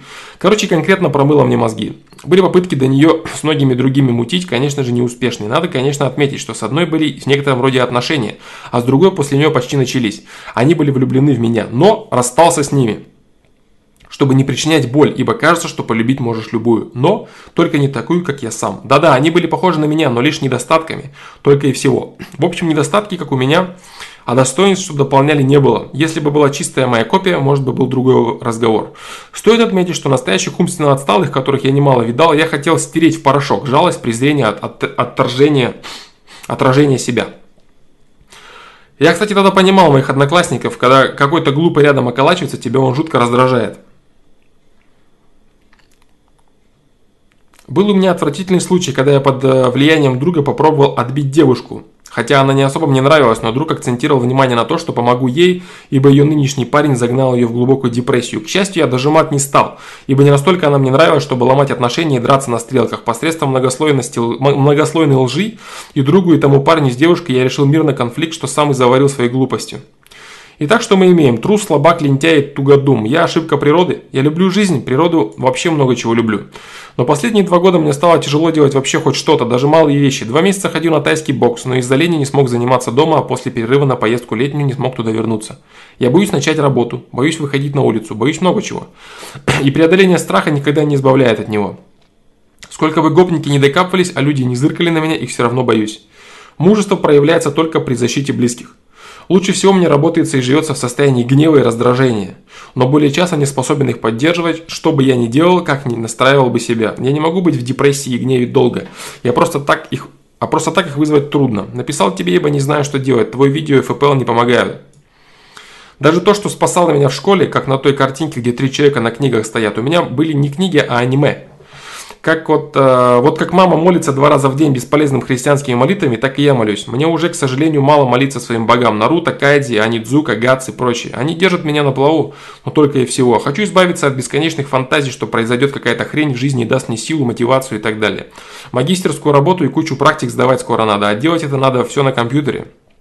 То есть садишься за него и параллельно с электричеством включаешься Включаются и пороки. Могу сутки просить и не написать ни строчки. Сейчас ищем с друзьями работу втроем официантами. Вроде бы как нормальная работка. Параллельно, кстати, подрабатываю в интернет-магазине. Есть желание заняться переводческим фрилансом, чтобы потом нормальным переводчиком стать. Прости за плохую структуризацию, всю ночь я писал сие дело. Трудно описать все в правильном порядке. Вот такая херня, малята. Прости за такое окончание, но я сам смеялся пару раз, пока писал это, ибо такая моя жизнь смешная. Надо смеяться, покуда можешь. Так вот вопрос. Кто я? Зачем я нужен системе? Что мне делать? Искренне ваш пес-убийца. По скриптум. Пес-убийца самая нормальная кличка из всех, что давали мне в моей жизни. Смешная хотя бы. Друг так назвал меня, ибо я мохнатый и по пояс деревянная. Фамилия моя с иврита переводится как резник. Я боюсь, ответа в письменном виде будет мало, даже часового разбора на стриме. Тут как хочешь. Я бы запросил бы индивидуальное взаимодействие, но ты не занимаешься, ему уже плюс платить нечем, а если бы я мог заплатить, значит у меня была бы работа, а я бы не ленился и задавать тебе вопрос не надо было бы. Вот такой вот вопрос. А, такой вот вопрос задает Евгений Киллердог, 22 года. Так, буду разбирать какие-то отдельные куски, которые имеют значение. И, в общем, дам совет. Точнее, не совет это будет, а просто мои мысли, да, скорее. А, первое. Очень ты внутри жестокий и хитрый человек. Вот. И твоя вот эта вот э, напускная юмористичность твои вот эти смехуёчки, шуточки постоянно, хихихаха, они лишь скрывают все это. Вот. Твоя попытка, твоя попытка рассказать мне о том, какой я буду молодец, если решу твою ситуацию, таким образом стремление заинтересовать меня в решении твоей ситуации и стремление, попытка манипуляции, типа какой ты будешь великий, если ты решишь мою супер крутую ситуацию, это тоже показывает некую твою гнилость на самом деле. Вот. А, все твои рассказы о твоей псевдо-супер уникальности, они, конечно же, не стоят и гроша ломаного. Да, потому что ты рассказываешь о том, что ты способен ухаживать за девушками. За одной ты ухаживал год, потом ты кого-то умудрялся отбивать. У тебя достаточно мощный интеллект, которым ты защищаешься. В школе ты рассказываешь о том, что у тебя было все, кроме физического, кроме избиения и физического насилия. А что было все? Моральное унижение. Моральное унижение интеллектуальное благодаря которому ты прокачал свой мозг вот до того уровня, на котором он сейчас находится. Что ты вот такой весь верткий, скользкий, и пытаешься, задавая вопрос о себе, всем ужасном, и похихикать, и посмеяться, и добиться моего расположения. Вот, в принципе, это дало тебе... Это дало тебе уроки неплохие всего этого. Не воспринимал девочек ты с детства – как друзей и так далее, воспринимал это исключительно как женщин. Все твои рассказы о тебе несчастном, они просто идут от того, что ты сыкло. О том, как тебя все унижают, ты никому не нужен, бла-бла-бла. Ты просто трус. Ты просто трус, и так как ты очень умный очень хитрый, ты ум, у, э, очень умно замаскировал эту маску под невозможность это перебороть, я не могу, я вот то, я это. Ты просто не хочешь получать в морду и пытаешься съезжать на, своем, на своей хитрости, на, своей, на своем юморе, на своем принижении самого себя. Да, я вот опять не ответил за маму, я... Ты хочешь, чтобы тебя пожалели, скрипочка еще вот так, ты любишь играть, наверное, да? И рассказывать о том, какой ты жалкий и как тебе нужно пожалеть. И какой молодец будет тот, кто протянет тебе руку. То есть твоя вот эта вот гнилая позиция в манипуляции, закрывающая себя, закрывающая свои элементарные проблемы, реально элементарные. Обычный страх. Обычный страх подраться. Все. Вот. При этом ум у тебя достаточно острый. Излагаешь мысли ты грамотно, видишь ситуацию грамотно, способен смотреть на, на себя со стороны грамотно. Твои жалкие потуги получить расположение, рассказывая о том, что там, я обладаю таким качеством, и ты тоже. Наверное, разве что только ты, Флом, обладаешь таким же скиллом. Я такой раз и потек, да. Ты не знаешь, какими скиллами я обладаю. А, ты не знаешь, какой я на самом деле. Ты знаешь только то, что ты видишь здесь. Вот, поэтому, если это опрометчивость твоя, я так не думаю. Я думаю, что это все продуманная хитрость в желании получить очень развернутый ответ. Да. Так вот, э, ты лукаешь во многих аспектах, принижая собственную жизнь очень сильно. Вот. И не так много в ней проблем, непосредственных, которые бы были неразрешимыми или какими-то сверхсложными. Ты свою трусость, факт того, что ты просто боишься, ты возвел в какой-то абсолют, трясешься за это и нагородил огромное количество херни, очень комфортной себе, чтобы жить в этом и радоваться жизни. У тебя есть друзья, вы думаете о работе, ты отбивал девочек, ты с одной отношение имел, ты понимаешь людей, видишь себя, и тебе всего 22 года. И ты рассказываешь о том, что у тебя все нереально плохо. Ну, травили тебя в школе, потому что ты ссал драться. И судя по тому, кем ты был, ты был хитрым, хитрым и подлым человеком. Вот из того, что ты говоришь. Даже элементарно из того, что ты говоришь, э, даже из того, что ты говоришь по поводу людей, Стоит отметить, что настоящих умственно отсталых, которых я немало видал, я хотел стереть в порошок. Жалость, презрение, отторжение, отражение себя. Я, кстати, тогда понимал моих одноклассников, когда кто-то глупый рядом околачивается, тебе он жутко раздражает. Понимаешь? То есть ты, ты являешься человеком, который свою жестокость, свою хитрость и свою подлость скрывает за маской добродетели. За маской добродетели, которую якобы ни за что обижают. Ты являешься обычным жестоким сыклом. Таким сыклом, который прикрывается хорошим парнем, добивающимся ко всем людям расположения и якобы открытости и прочего-прочего. То есть вот эта твоя писанина вся, она до, не до конца раскрытая. Это очень поверхностная хренота, которую ты описал очень плавно, очень аккуратно очень выгодно для себя. Везде ты обиженный, везде ты плохой, и везде тебе некомфортно. Это очень хитрая и мерзкая писанина. Здесь нет настоящего тебя. Нет настоящего тебя, переживающего о том, что ты не ответил за мать, о том, что ты не отвечал за себя. Тут ничего, это ты все это скрыл. А потому что ты не хочешь показывать истину свою слабость. Ты не, ты не до конца показал ненависть к людям, к своим, э, вообще к людям, которые тебя окружают. Даже того, что показал ты и что просачивается, уже много о тебе говорит. Вот. И рассказы все о том, что я не нужен системе, я такой весь, вот такой весь, вот... Э, не прибедняйся.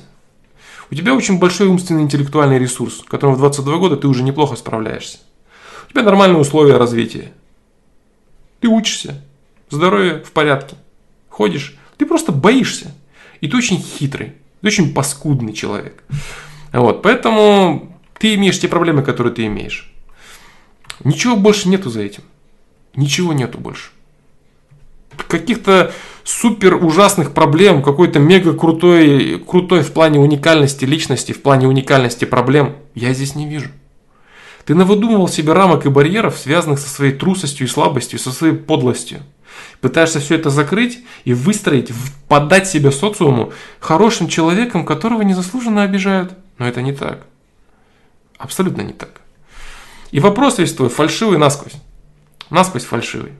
Поэтому, если вдруг ты захочешь э, написать, э, если ты захочешь вдруг написать реальный расклад, не вот это гнилое дерьмо, где ты добиваешься моего расположения, чтобы я... Да, вот, блин, ты такой классный. Ты дерьма кусок, дружище. А вот, если ты напишешь, э, дашь нормальный расклад, без этих смехуёчков твоих и прочего вот этого, э, прочего вот этой вот оболочки, хорошего парня, незаслуженно обиженного, я подумаю, что можно сделать в твоей ситуации, как можно решить реальные твои проблемы. Вот. В действительности никаких проблем, кроме того, что ты дерьмо в данный момент, и твой выбор имеется в виду, у тебя нет. Вот и все. Вот такой вот ответ. Так, э, все, наверное, да? Наверное, все. Э, я сейчас посмотрю, поотвечаю еще на эти.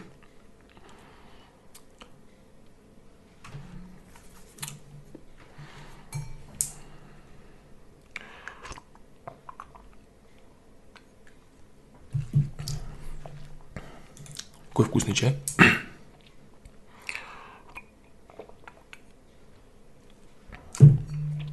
Если бы знал название, была бы реклама чая за 200. Да.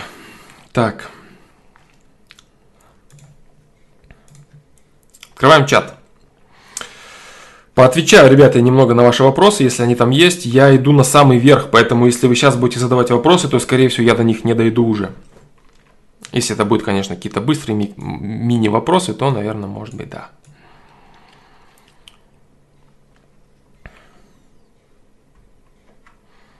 Очень индивидуально это интеллигентный человек, да? Что ты, что за люди. Так, сверху я начинаю. Да, я начинаю сверху. Как бы мне не хотелось читать вопросы вновь поступающие, я начинаю читать сверху. Так. Василий Иванов. Флома, что если чуть в ДТП не попал? Не я был виноват. То есть система намекает, что я что-то не то делаю? Это называется, дружище, событийная проекция демонстрации смерти. Да. Бывает она для разного абсолютно. Такое бывает, да. Когда чуть-чуть тебе не касается что-то очень такое жесткое, да, и тебя как будто бы так случайно проносит. Можно в, этом, в Ютубе есть, потому что человек, он видит свою жизнь и думает, что какие-то случайные вещи только с ним случаются. Можно посмотреть э, в Ютубе какие-нибудь сборки о том, как там человека там пронесло, там, или там, ой, случайно там остановился перед пешеходным переходом, или споткнулся, тут бах, машина в метре пролетает, ну и все такое. Таких ситуаций очень много. И в жизни каждого человека они практически всегда происходят. Вот все эти случайности, как будто бы прям роковые случайности, которые вот чуть-чуть бы вот вправо-влево, шаг вправо, шаг влево, сразу расстрел, да? Демонстрация смерти. Для, для разного она происходит у человека и в разные моменты жизни. Она может происходить как э, э, для того, чтобы ты понял, допустим, э, ценность своей жизни, так для того, чтобы ты понял, допустим, какие-то свои ошибки из-за заряда телеги осознания смерти и прочие-прочие вещи. То есть для чего конкретно это происходит в твоей жизни, я не знаю. Спектров, для которых эта ситуация существует, довольно много в жизни. Да.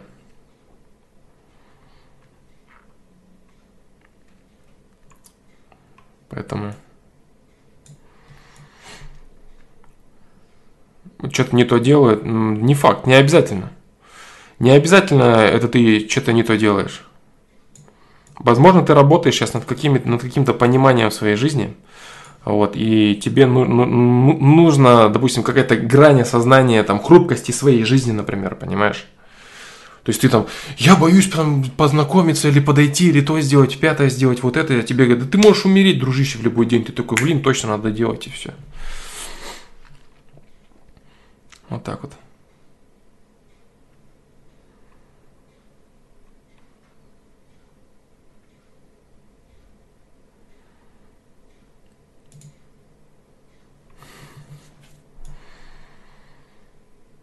Анатолий Вассерман. Как заниматься новой деятельностью? Думал как о работе. К примеру, программ программирования. Или что-то другое. Днем основная работа, вечером осваиваешь. Осваиваешь, что выбрал каждый день, например, месяца три. Если не пошло, пробуешь другое и так далее. Боюсь, что таким образом буду что-то пробовать, уйду в крайность деятельности и буду говорить себе, что сейчас не до друзей, девушки и каких-то интересов. Зачем ты мешаешь Ага. И к 40 буду одиноким, который видел, что работаю. Как распределить время, чтобы не загнать себя таким темпом и не истощиться? Мне сейчас 28, поэтому и боюсь сейчас, что на, что на все сферы жизни времени не хватит и придется чем-то жертвовать. Так всегда будет, дружище. Анатолий Вассерман. Так будет всегда. Есть такое понятие, как приоритеты. И это очень правильное, очень хорошее, очень сильное слово. Вот. Если ты являешься человеком, абсолютно не реализовавшим себя ни в каком деле, вот, то тебе в обязательном порядке нужно это делать. И именно так, как ты говоришь, пробовать несколько месяцев, да, пробовать и чувствовать, пробовать и чувствовать. Не, а, не будет ли тебе хватать времени на какие-то отношения? Да, возможно, да. Но если ты сейчас останешься не у дела, и если ты сейчас останешься человеком, который ничего для себя не вынес с точки зрения профессии, ничего не попробовал и начнешь строить отношения,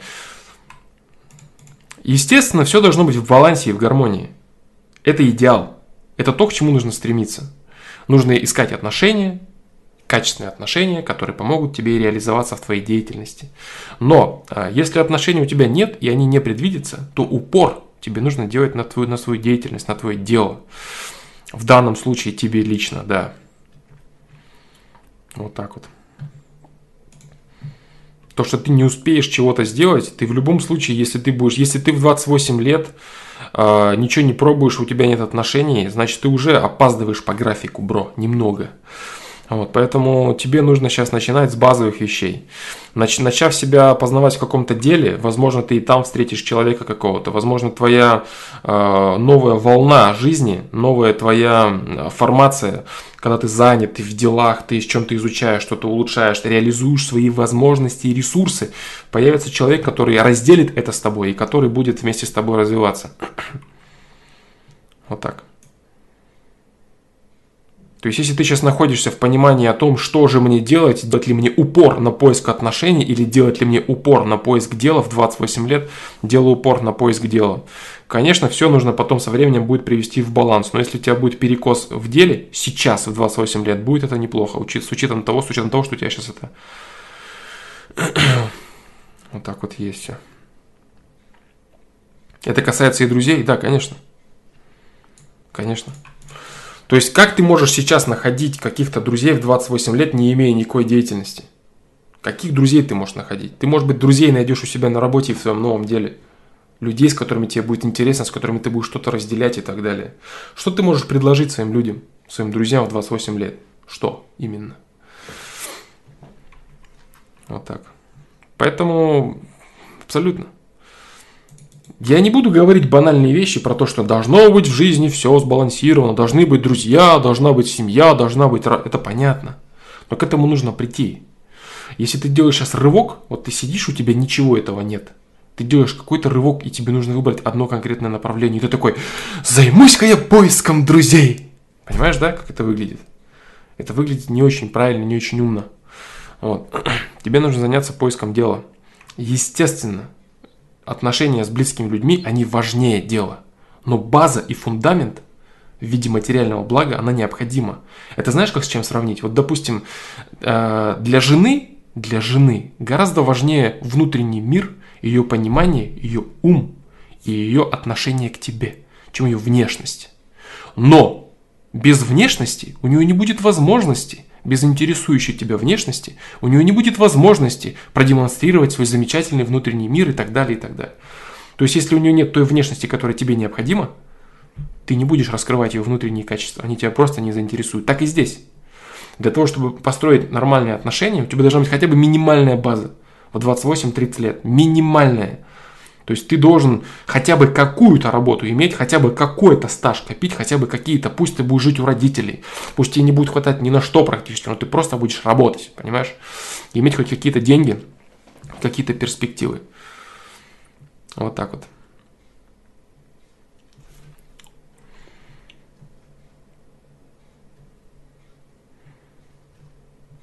Друзья могут ли быть совершенно диаметральными мировоззрениями? А, могут быть, да. Могут быть. Могут быть. Весь вопрос заключается в чем? В чем? Во всем нет. А, в фундаментальных вещах могут быть. Даже могут быть в фундаментальных вещах. Могут быть друзья, близкие друзья, у которых разнятся вещи, понимание вещей, понимание жизни. Могут.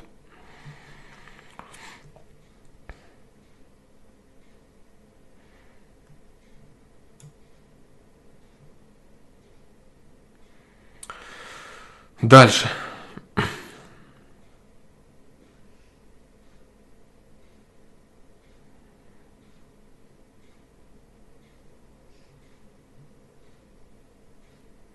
Так. А, Максим Миронов. Флома, стоит ли помогать человеку материально, если ему действительно необходима материальная помощь, но в тебе нет позыва помогать ему? Однако понимаешь, что это может ему помочь. Это очень, это очень э, серьезный вопрос. Очень вопрос м- неоднозначный. То есть здесь я всегда говорю, что нужно слушать совесть. Совесть, она подскажет тебе, кому помогать надо, а кому нет. Материальный человек очень часто желает помогать по разным причинам. Например, я крутой, я могу. Я выше этого говна, с барского плеча дам. Например, я хочу ему помочь, чтобы сделать его должным. Разные есть моменты для помощи. Я хочу ему помочь, потому что я хочу, чтобы он развился. Я хочу ему помочь, потому что я рад, если он разовьется и будет получать счастье, я буду счастлив от этого. Разные мотивы есть. Вот. Поэтому если... Но э, я опять же говорил, да, есть разные люди, которые э, какие-то заслуживают помощи, какие-то не заслуживают. И лучшим советником в этом деле тебе является помощь, то есть э, помощь, совесть. Я уже много раз разбирал вопрос о том, э, стоит ли давать деньги, допустим, по прошайкам, или когда стоит, когда не стоит, вообще, что такое дача ресурса какому-то другому человеку и прочее. Вот э, в последней ветке на, на сайте разбирали этот вопрос и так далее. Много всего было.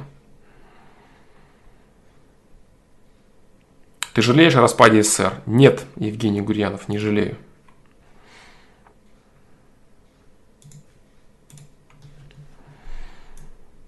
Так. Всему свое время. Нужно было России оклематься после революции 17 года. Нужно было ей встать на какие-то более-менее рельсы. Либерал.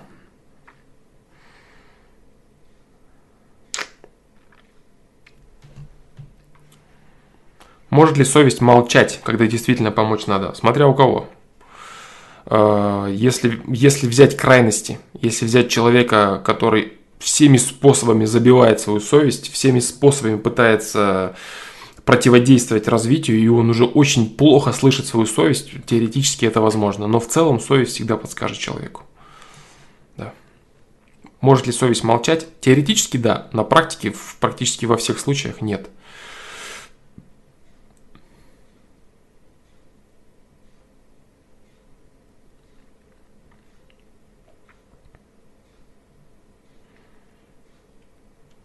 Так вот.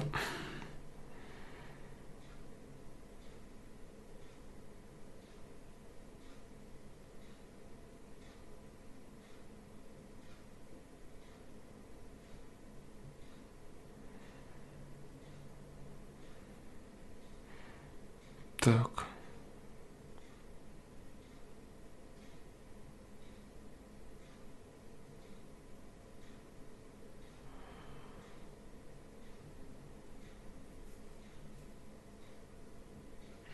Привет. Чем объясняется разный уровень жалости, совести в скобках у разных людей? Не совсем правильное отождествление жалости и совести. Совесть иногда может быть очень жестока. Да, как это неудивительно. Ну, то есть, э, жестоко в том плане, что это может показаться жестокостью. Допустим, там, пройти мимо человека и не помочь ему. То есть, совесть у тебя говорит, не-не-не, это не надо делать. И ты проходишь. Это же так жестоко. Понимаешь, я о чем? То есть не надо думать, что совестливый человек – это сопливый, жалостливый слюнтяй, который вечно ползает и плачет, слезку выдавливает за каждого человека.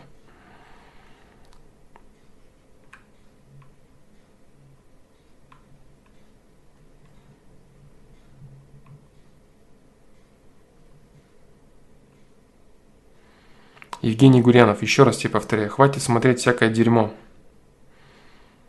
Кого ты там фамилии перечислял? Живи настоящим моментом.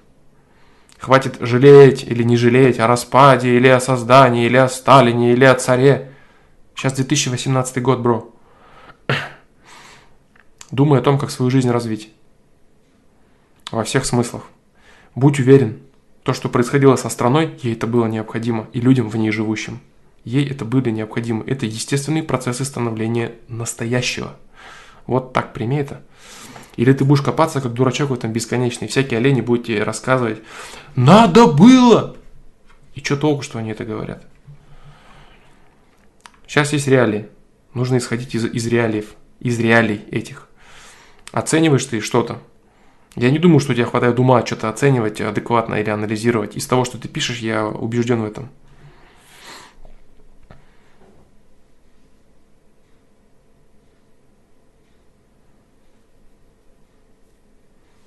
Прекращай свою энергию направлять в этот бред.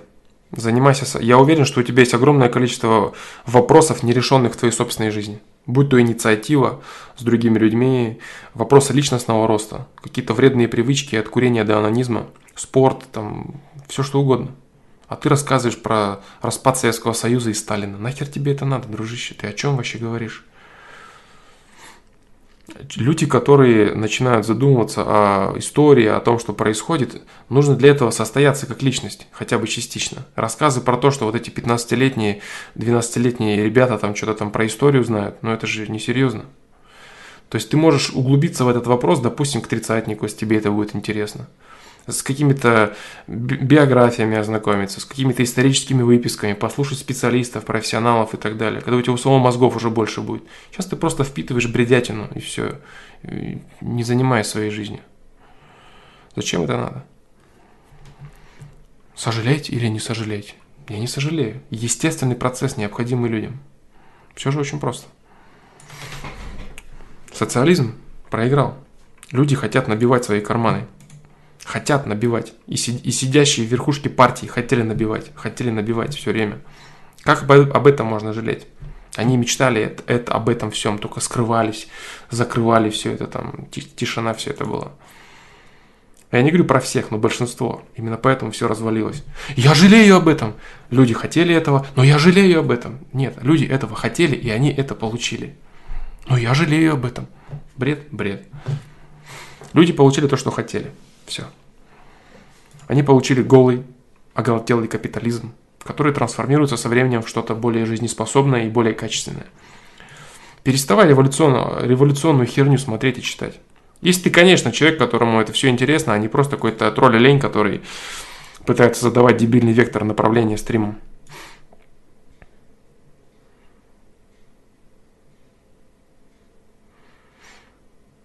Так, дальше. Разный уровень совести у разных людей. Так вот, ТГ, да, я не ответил тебе на твой вопрос. Э, разный уровень раскрытости души человека-творца, да. Ну, блин, такие вот это слова, да, блин, заезженные. Короче, разное, разное качество души. Вот и все. Разное раскрытие потенциалов качества души, разное качество души. Человека-творца, человека-созидателя. Человека, чувствующего единение с эфиром, с окружающим миром и так далее.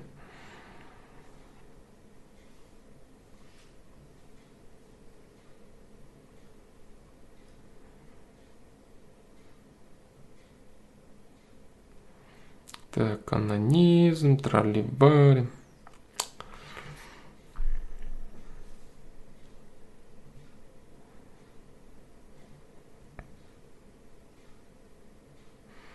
Али Успанов, приветствую тебя, дружище.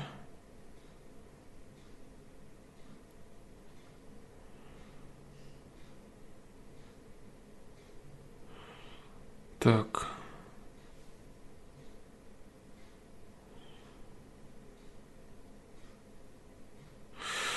А ты сегодня четкий, Александр, все по полочкам, не растекаешься мысли по древу. Да, сегодня больше, большая сосредоточенность. Вчера я взялся за вопрос, конечно, очень тяжелый.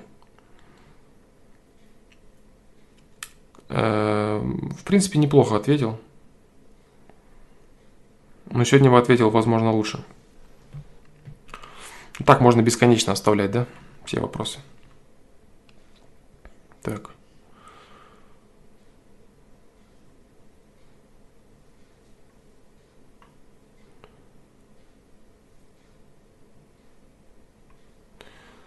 Поводу родинок я э, думал, Бек, я отвечал как-то поверхностно. Не хочу сейчас эту тему поднимать.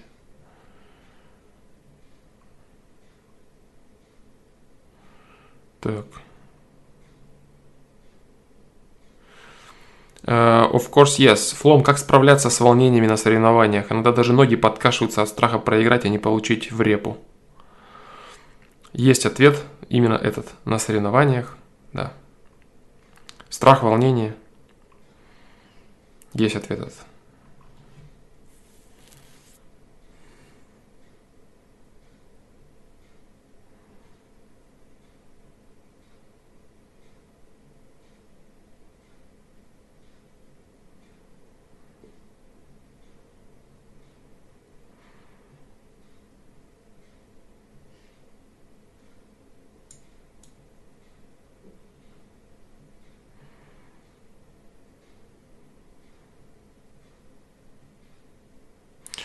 Евгений Гурьянов, что думаешь о повышении пенсионного возраста? Я думаю, что анонизм тебе надо бросить, бро. А, я думаю, да. И повышение тонуса жизненного у тебя произойдет в твоем возрасте. Да. Вот что я думаю по поводу твоего вопроса.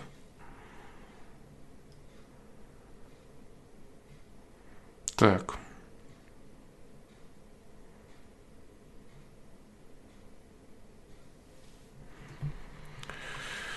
Так, так, так. Бросил давно. Молодец. Это хорошо.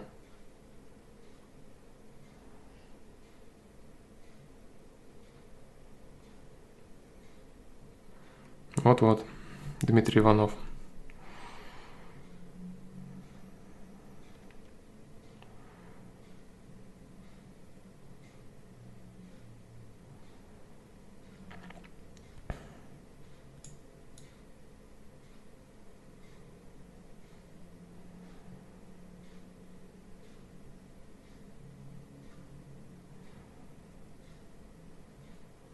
Я читаю чат, да? Вот так вот сижу и читаю.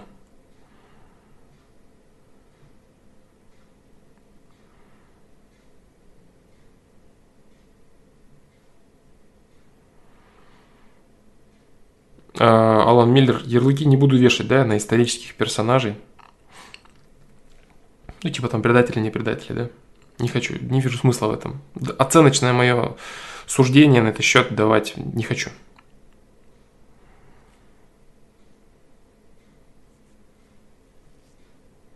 Алишер Тимиров, я помню, Флом когда-то отказывался отвечать на вопрос про Павлика Морозова.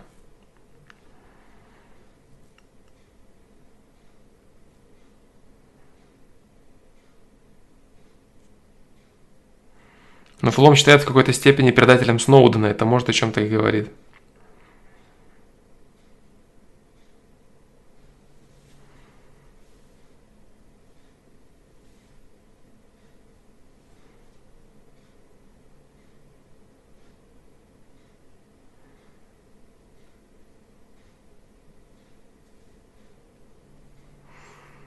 Так.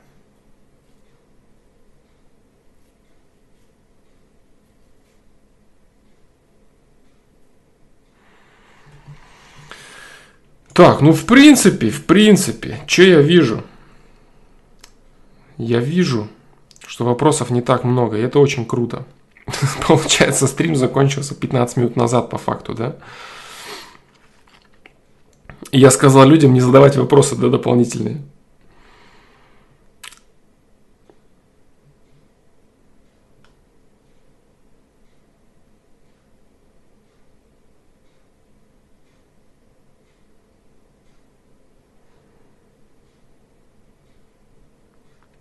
Да.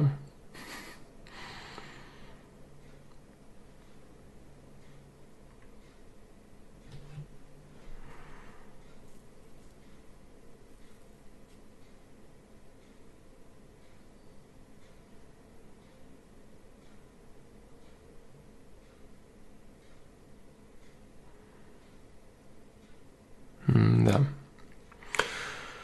Гамзат Юсупов, Флом, когда ты говорил про состояние, когда тело проснулось, а мозг спит. Недавно была такая хрень, это вредно, если преднамеренно пытаться это вызвать.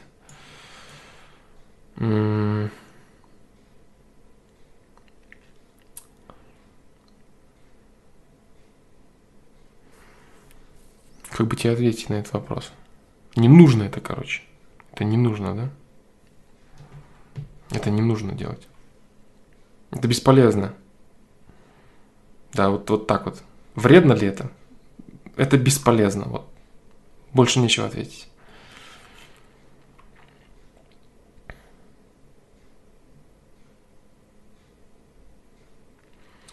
Расти 2048. Хочу стать актером в Голливуде. Думаю, после школы накопить денег, поехать в Америку и учиться на актера там. Но родители хотят, чтобы я был на актером тут. И думают, что я хочу их бросить. Как думаешь? Классный вопрос, бро. После школы накопить денег, поехать в Америку и учиться на актера там. Но родители хотят, чтобы я был на актером тут. И думают, что я хочу их бросить. Как думаешь? Что я думаю, как я думаю? По поводу того, хочешь ли ты их бросить, не знаю. На актером тебе быть либо в Америке, либо на актером тебе быть в России, я тоже не знаю. Что я еще могу думать по поводу этого вопроса? Расти, 2048. Я думать тут отказываюсь. Я думать могу над одним – как ты грамотно формируешь мысли, бро? Здесь я думаю, да. И здесь мои мысли не в пользу твоего качества формирования мыслей. В «Мстителях» сниматься, да, она... «Мстители» война будет к тому времени уже бесконечной бесконечности 3. Так.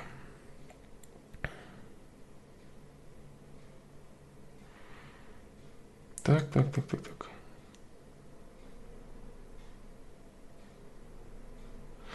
Дмитрий Иванов, я тоже хотел, но сейчас монтажник. Но это пока, скоро уеду, и ты уедешь. Да все уедут. Что тут говорить, конечно. На актерами станут все. Все мстителями будут. На актерами американскими.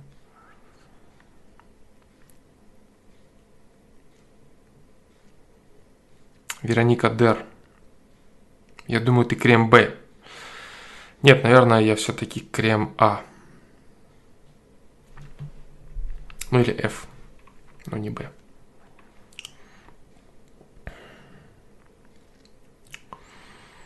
Так.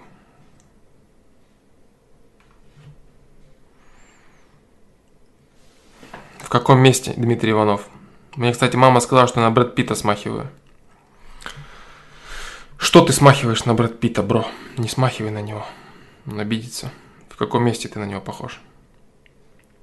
Цельный блок. Флом, стоит ли начинать отношения с девушкой, которой 15 лет, мне 17, учитывая, что летом я дома не буду, а впереди 11 класс. Буду жестко гонять. А затем и поступать в другой город буду. Конечно, стоит, бро. Да. Отношения начинать, это что ты имеешь в виду? Жену себе выбирать в 17 лет, 15-летнюю? Нет, конечно. Отношения стоит. Да. Что делать, если моя девушка из неполной семьи хочет стать бисексуалкой? Могу ли я ее изменить? Зачем, дружище? Вы с ней вместе поедете на актерами становиться в, в Америку. Будете там мстителями бисексуальными. Сначала ты ее, потом она тебя, потом ее, твой, ее, ее друг, потом ты ее подружку. Потом ее друг тебя. Радость жизни, бро. Мстители. Война бесконечности. Бесконечной бисексуальности.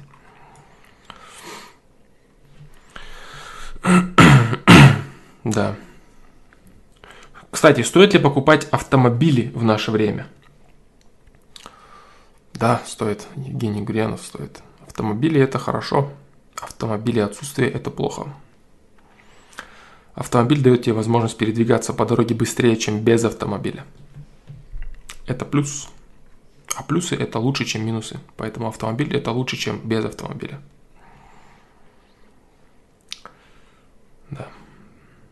Так, ну все, да? Все. Как-то так. Так, что-то там вопросы, да, пошли какие-то под конец.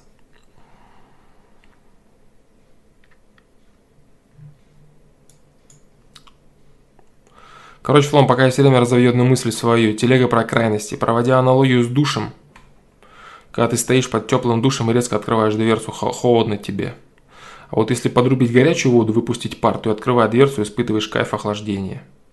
И в жизни также надо, отдыхая, отдыхая так, что хочется работать, и работая так, что хочется отдыхать. И дальше, экстраполируя эту аналогию на целый ряд, примерно такая логика имеет ли смысл?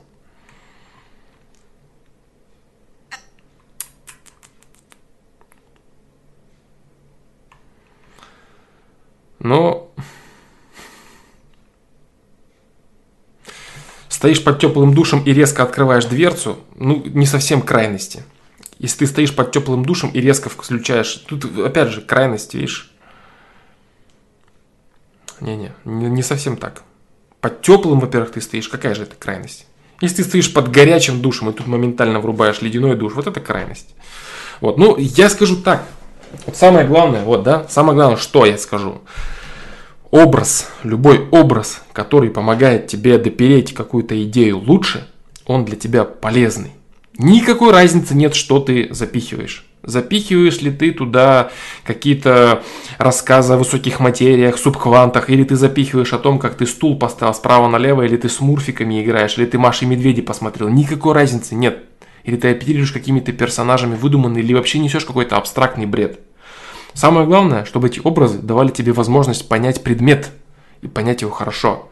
Если твой прохладный рассказ про историю с паром и дверцей и душем тебе помогает и дает пос- возможность построить тебе картину в голове этого вопроса, это очень круто.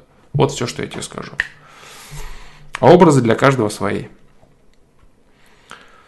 Вот и все.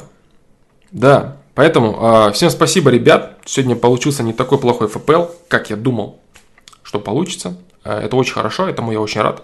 Спасибо вам за ваши вопросы, на которые я на удивление сегодня ответил, потому что я сказал вам их не задавать. Вот так вот, э, надо почаще это говорить. Да, всем спасибо за вопросы, и всем пока, и надеюсь, что до завтра. Все, ребят, спасибо вам, счастливо.